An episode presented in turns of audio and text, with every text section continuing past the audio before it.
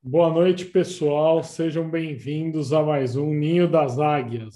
Ninho das Águias, onde a gente aqui sempre fala sobre liderança. E na noite de hoje não vai ser diferente. Vamos continuar falando sobre liderança. Antes, rapidinho, as regras aqui. Você que está assistindo pelo YouTube, não esquece de curtir o canal aqui, se inscrever, ativar o sininho para receber as notificações. É, quatro regras aí básicas e coisas que acontecem durante a aula.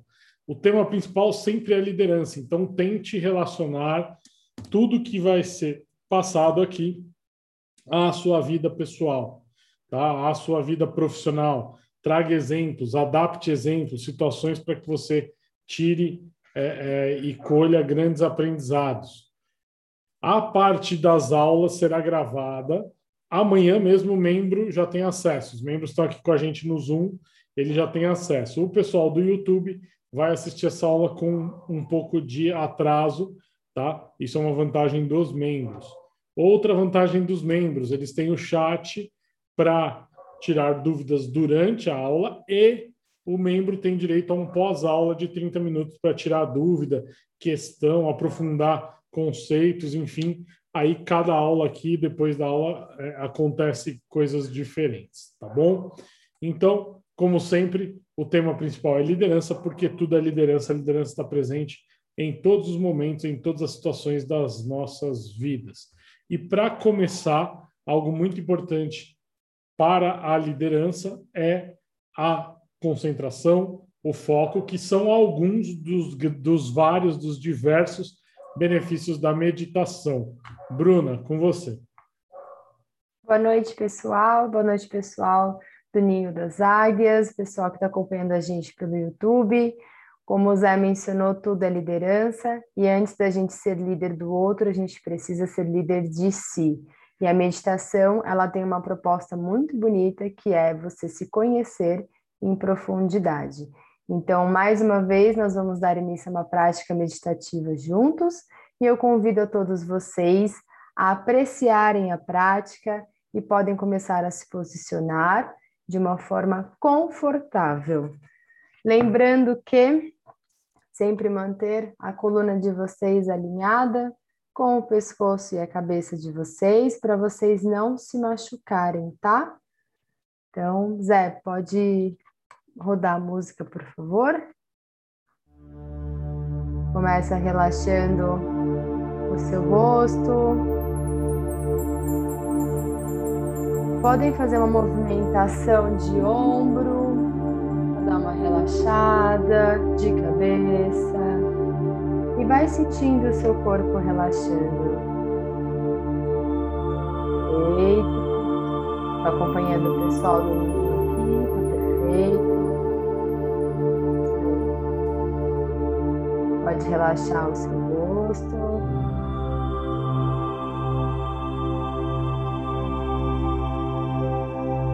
Relaxe os seus olhos.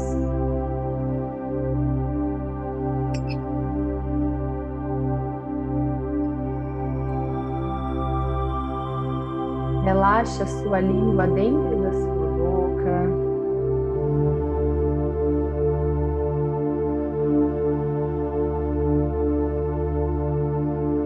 O seu corpo relaxando.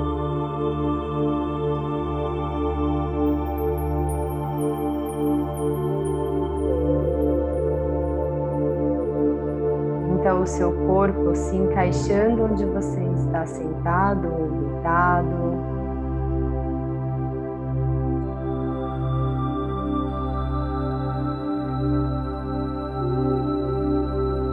Leve toda a sua atenção para a sua respiração.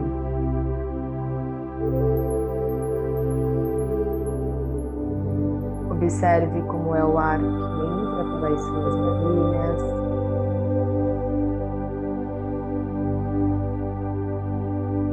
E observe se o ar que sai pelas suas narinas é mais quente ou é mais frio.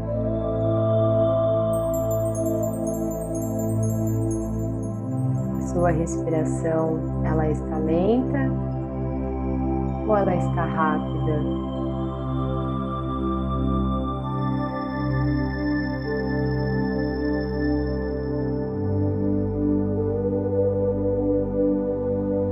imersa nas profundezas do seu próprio ser,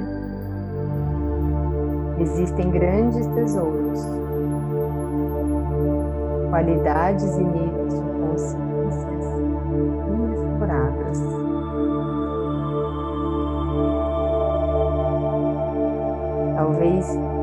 inimagináveis até mesmo para você.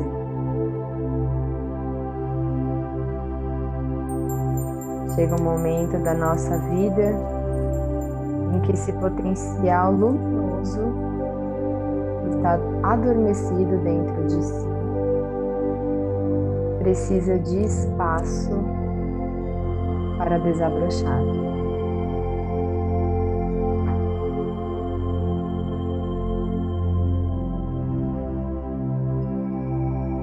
Imagine, visualize ou crie você em um ambiente fechado.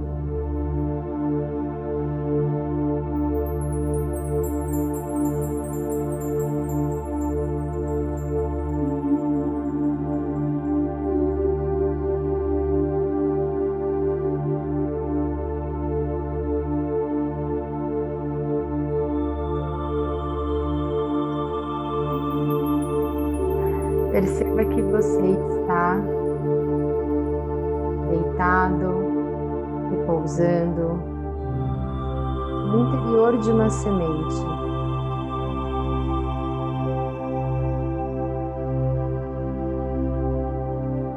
Você não se sente desconfortável. Tudo está quieto, nada se move. Você começa a sentir um calor.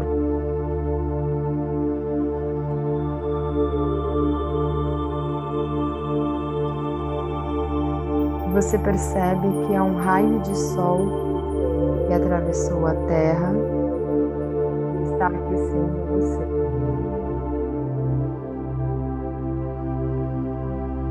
Perceba essa energia dourada como se fosse um convite a vida.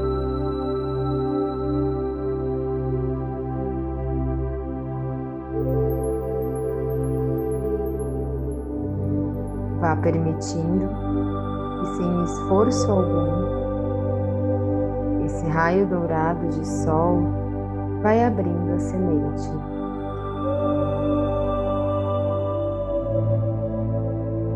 Perceba a abertura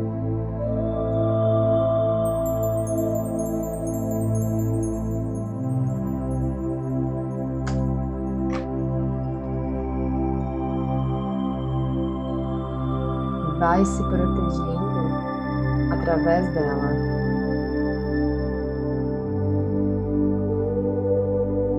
Começa a se projetar para fora.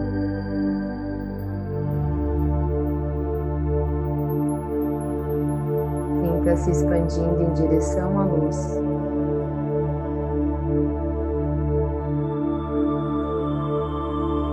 Perceba no seu corpo prazer de ganhar mais espaço, de sair de dentro da terra.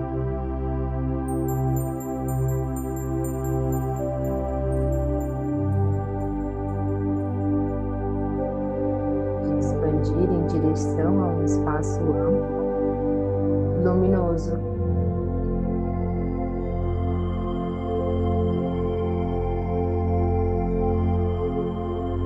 Vivencie essa expansão como se todo o seu corpo estivesse se alongando, esticando, se abrindo e crescendo.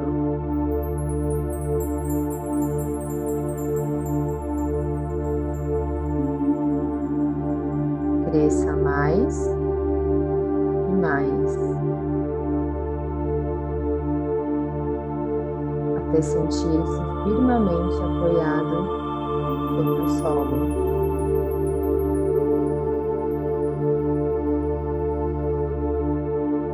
Os braços estendidos na direção do sol.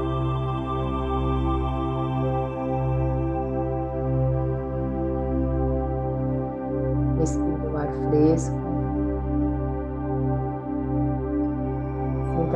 A firmeza nas suas pernas. Receba a energia do sol.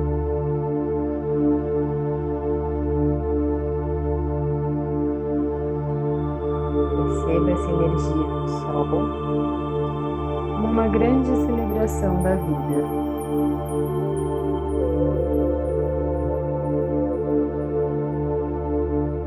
Você renasceu.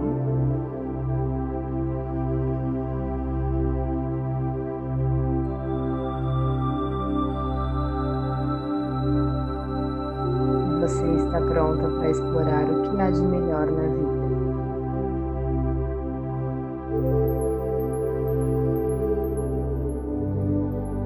Respire profundamente.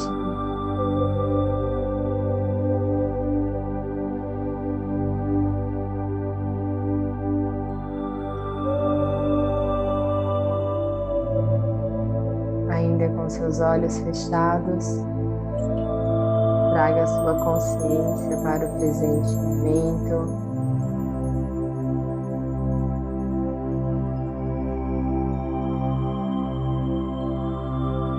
Lembre-se de onde você está e de tudo que está cercando os móveis, pessoas, animais de estimação.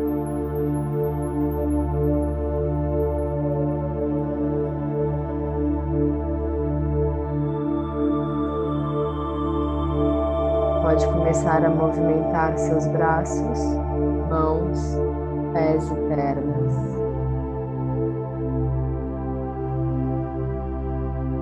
Se sentir vontade, pode se espreguiçar.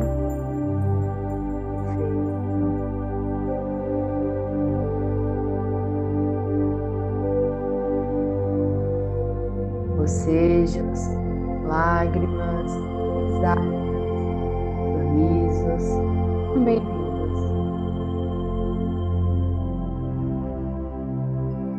Quando se sentir pronto, pode abrir os seus olhos.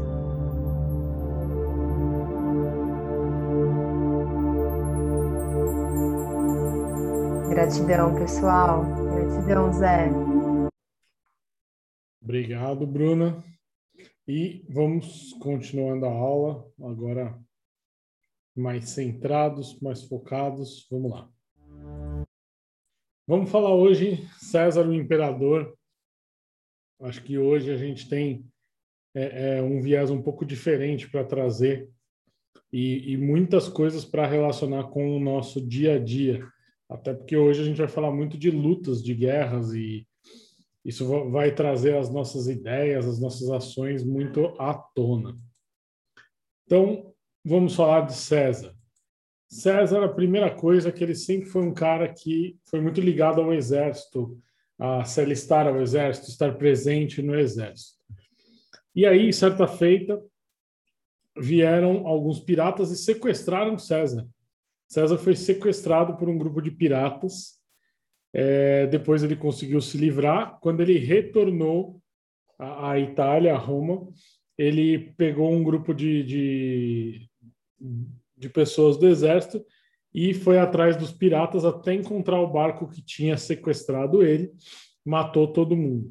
Ele ia esquartejar e tal, mas aí ele resolveu, pela misericórdia, só cortou a garganta de todo mundo. Então César era esse naipe de líder que resolvia as coisas e que é, não deixava barato. E aí depois ele volta a ter uma, uma, uma passagem no exército, mas daí mais significativa, como alguém que já estava num grau mais alto. Até que ele começa a se envolver com a política, com o Senado romano, que era quem mandava na antiga Roma. E aí começa a parte principal da carreira de César, com cinco grandes passagens aí que é legal a gente comentar. Primeiro, ele se torna general do exército.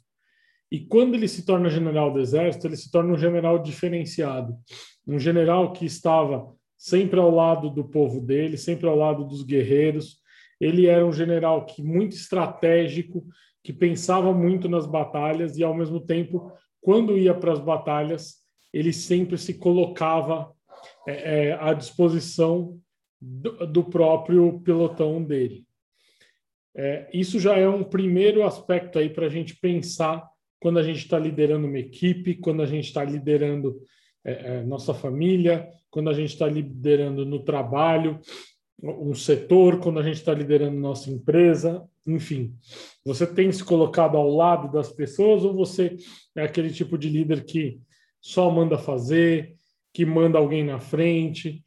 Isso é muito importante, a postura de César como líder.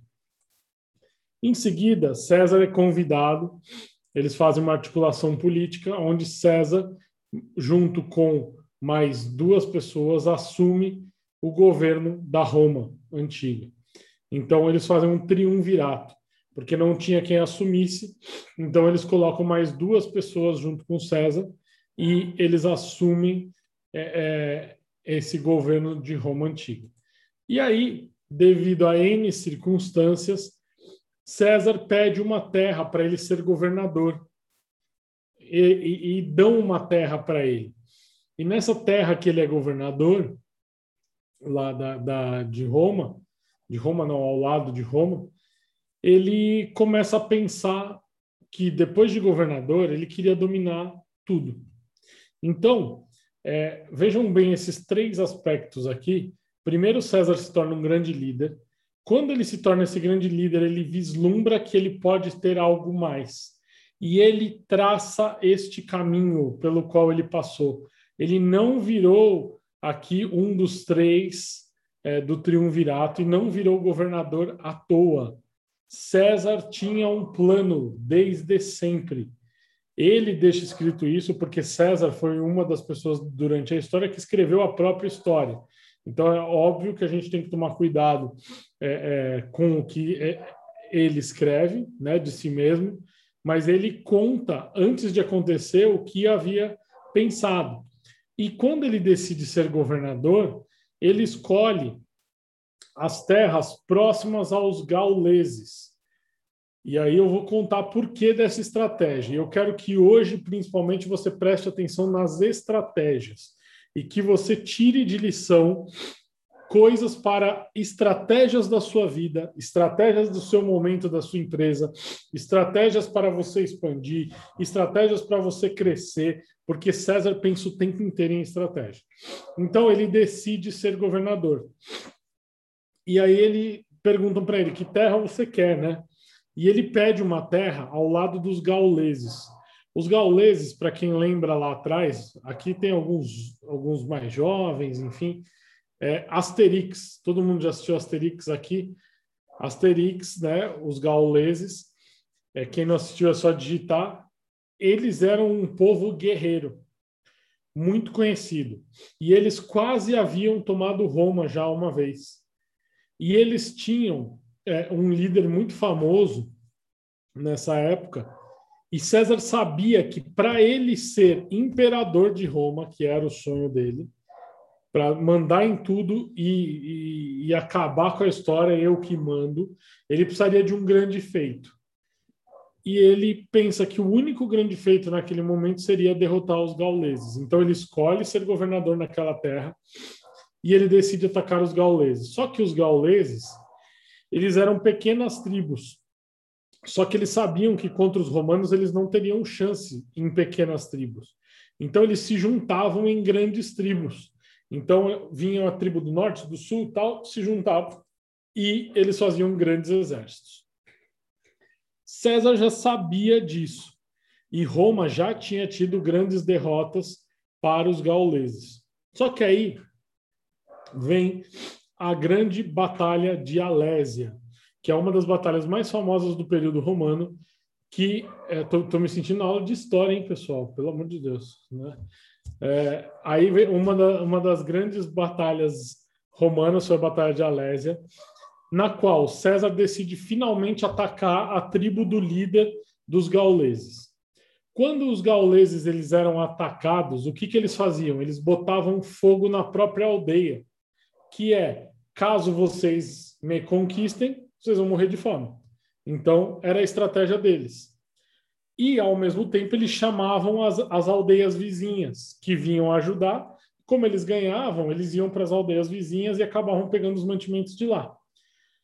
César, então, criou uma estratégia. Qual foi a estratégia?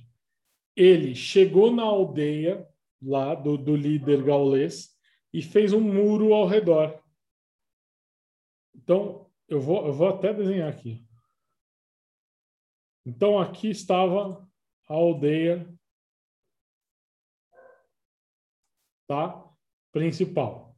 Aí, César veio e fez um muro de madeira, porque na região tinha muita madeira.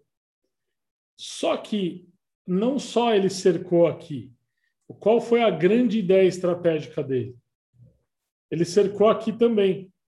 Então ele fez um muro no qual César ficou com o seu exército todo aqui. Tinha um muro que defendia da parte de dentro e um muro que defendia da parte de fora. Os gauleses faziam o quê? Colocavam fogo né, nas coisas. E eles colocaram. O que aconteceu? Eles ficaram com fome. E aí, o que, que eles tentaram fazer? Sair. Só que aí tinham os muros e eles não conseguiam sair. E aí tinham várias construções de torres aqui, aonde ele conseguiu matar já este povo aqui que estava fraco. E ao mesmo tempo vinha gente de fora em ajuda. Só que tinha o outro muro que defendia. Então os romanos, na verdade, eles eram em menor menor número, porém eles conseguiram se defender tanto de dentro quanto de fora. Ele criou um forte né? Uma, uma, quem já brincou de forte Apache quando criança, né? Que montava a, a, aquelas cercas, aonde o pessoal de dentro estava com fome, desesperado para sair, sem forças, e o pessoal que vinha de fora não conseguia entrar para ajudar. Ele acabou conseguindo derrotar e ficou muito famoso como um grande estrategista. Então, o que, que eu tiro daqui para a gente, baseado em tudo isso? Primeiro, uma grande intencionalidade de César aqui no caminho que ele traz. Segundo, ele usou a estratégia do outro contra o outro. Ele não precisou criar nada novo. O segredo aqui estava em usar contra o outro o que o outro mesmo estava criando. Ele economizou energia para caramba. Às vezes a gente pensa, poxa, como eu vou conseguir tal coisa? Às vezes a resposta já está acontecendo e a gente está achando que vai vir de algo mirabolante, quando na verdade a resposta já está ali, ó. Quantas vezes isso não acontece na nossa vida? Quantas vezes isso não acontece? Ah, não, eu vou pensar numa coisa muito difícil e a resposta estava ali mesmo. Outra coisa, ele correu riscos, correu, mas ele fez algo inédito. Há quanto tempo nós não fazemos algo inédito? Há quanto tempo nós não fazemos algo que realmente assim eu falei, nossa, nunca tinha parado para pensar nisso ou feito algo diferente. E aí César conquista a Alésia, a, a região da Alésia, que era ali na França, e é, é, vira imperador de Roma. Até que aí tentam destronar César. E na tentativa de destronar César, a primeira coisa que acontece a primeira não, desculpa. A próxima coisa que acontece é a Batalha de Farsalos. É, é a batalha na, na Grécia, tá? Aonde o Pompeu, que tinha era do triunvirato, tinha tentado destruir César, ele tenta invadir Roma, não consegue, perde a guerra civil e foge para a Grécia. Quando ele foge para a Grécia, ele foge de barco. E aí César constrói barcos e vai com menos gente para a Grécia. Só que ele espera o momento certo para atacar.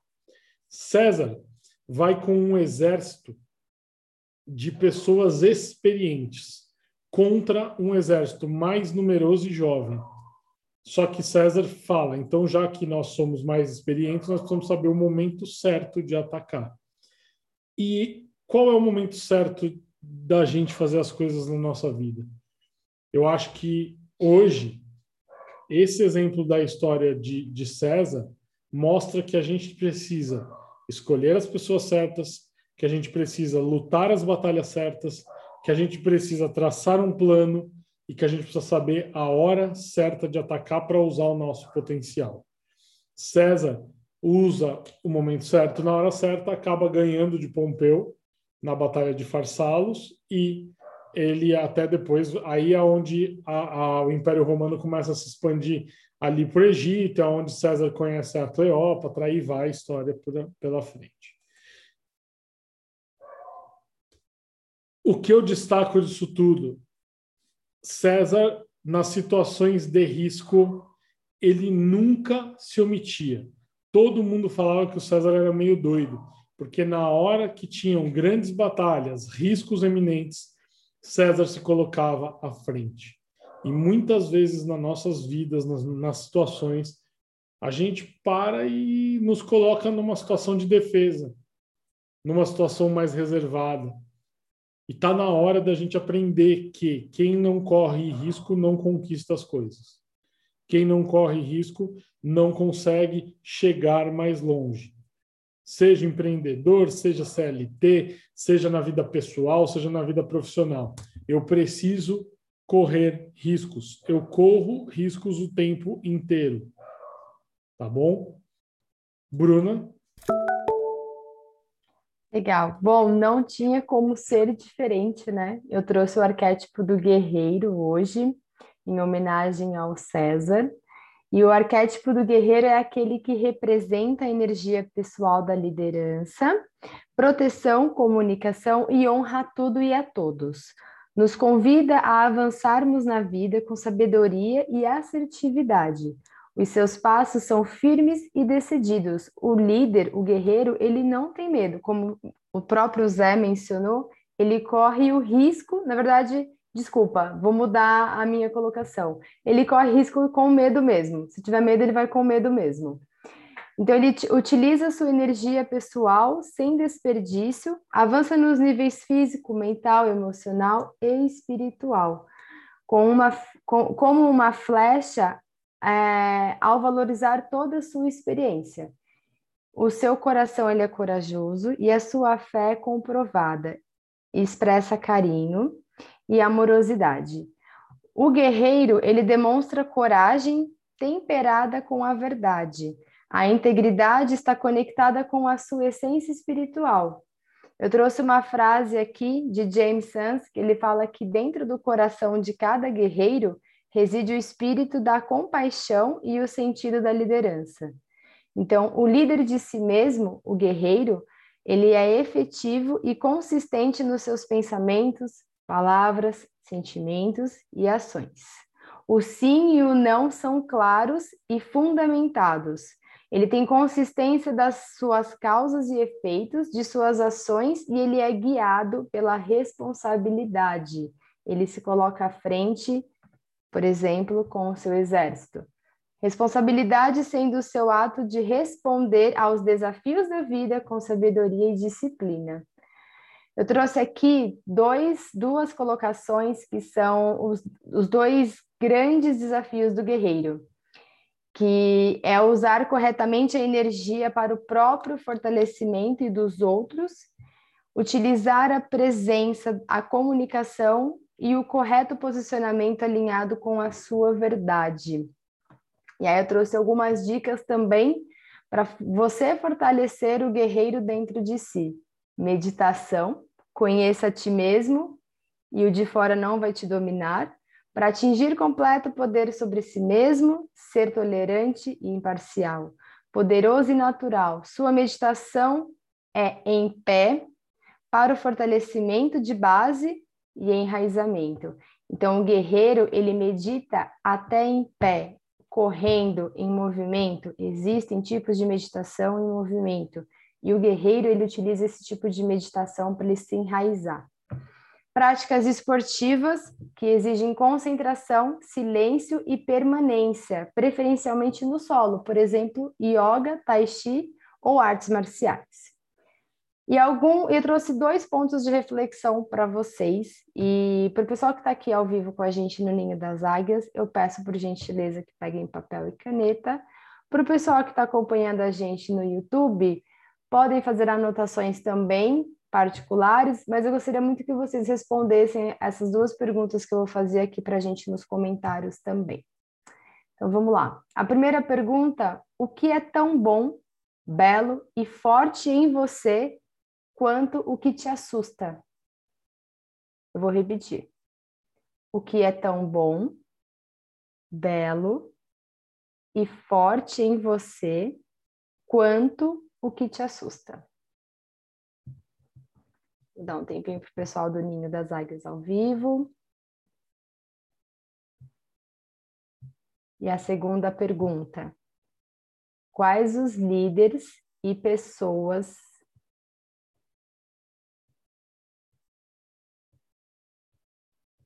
que corporificam o espírito do guerreiro para você.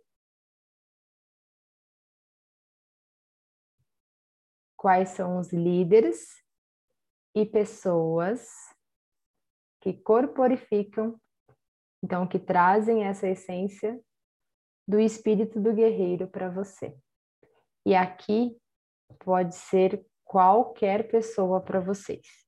Então, o pessoal do Ninho que está com a gente ao vivo, se quiser anotar e mandar para a gente no chat, fica à vontade. E o pessoal do YouTube, por favor, responde aqui para a gente, que a gente também vai dar um retorno para vocês com maior carinho. Gratidão. Com você, Zé. Show, show. Vamos lá. Perfis comportamentais hoje, se você não sabe o seu perfil, está assistindo pelo YouTube, deixa o um comentário aqui que a gente entre em contato para você fazer o seu teste. Mas vamos falar de liderança. O tubarão adora liderar, porque o foco do tubarão é ter poder, então liderar é com ele mesmo. Ele adora liderar. É claro, ele passa do ponto às vezes no sentido do abuso de poder. A águia gosta de liderar, mas deve ter alguns pontos de atenção, porque ela gosta da liberdade, ela gosta da criatividade, da não rotina. Então, quando ela lidera, principalmente o lado esquerdo aqui, tubarões e lobos, ela precisa estar um pouco mais focada do que geralmente é, mas a águia gosta de estar em evidência liderando. O lobo, ele já prefere liderar em segundo plano, mas ele gosta de liderar, só que com calma, no tempo dele, com as ideias dele. E o gato não gosta de liderar o gato prefere ser liderado, vamos seguir o fluxo. O gato liderar, ele, ele sofre um pouco para liderar. Mas é possível? Sim, é possível. Existem líderes gatos, tá? É, eu, inclusive, numa empresa que eu trabalhei, já formei um, um, líder gato. E aí eu tenho duas perguntas na, na parte hoje de perguntas diferentes, criatividade, etc., que é para a sua vida aí. São mais duas perguntas em relação aí, no, vai casar um pouco para dar uma sequência aí no, no, no Guerreiro da Bruna. É, mas qual é a sua próxima guerra e qual a sua estratégia? Então, quando acabar a aula, eu vou pedir para vocês aí é, estruturarem essa próxima guerra e que estratégia que vocês precisam montar para vencer essa guerra, baseado em tudo que a gente viu aqui no, no com o César. E, para terminar, uma frase dele: Os covardes morreram antes de sua verdadeira morte. Eu, quando li essa frase, fiquei bem impactado, mas é muito, muito verdade essa frase. Bom, obrigado a todos. Tendo qualquer dúvida, entre em contato com a gente. Bruna, obrigado. Gratidão, pessoal. Gratidão, pessoal do Ninho, pessoal do YouTube. Gratidão, Zé, por mais uma noite juntos. Tchau, tchau, obrigado.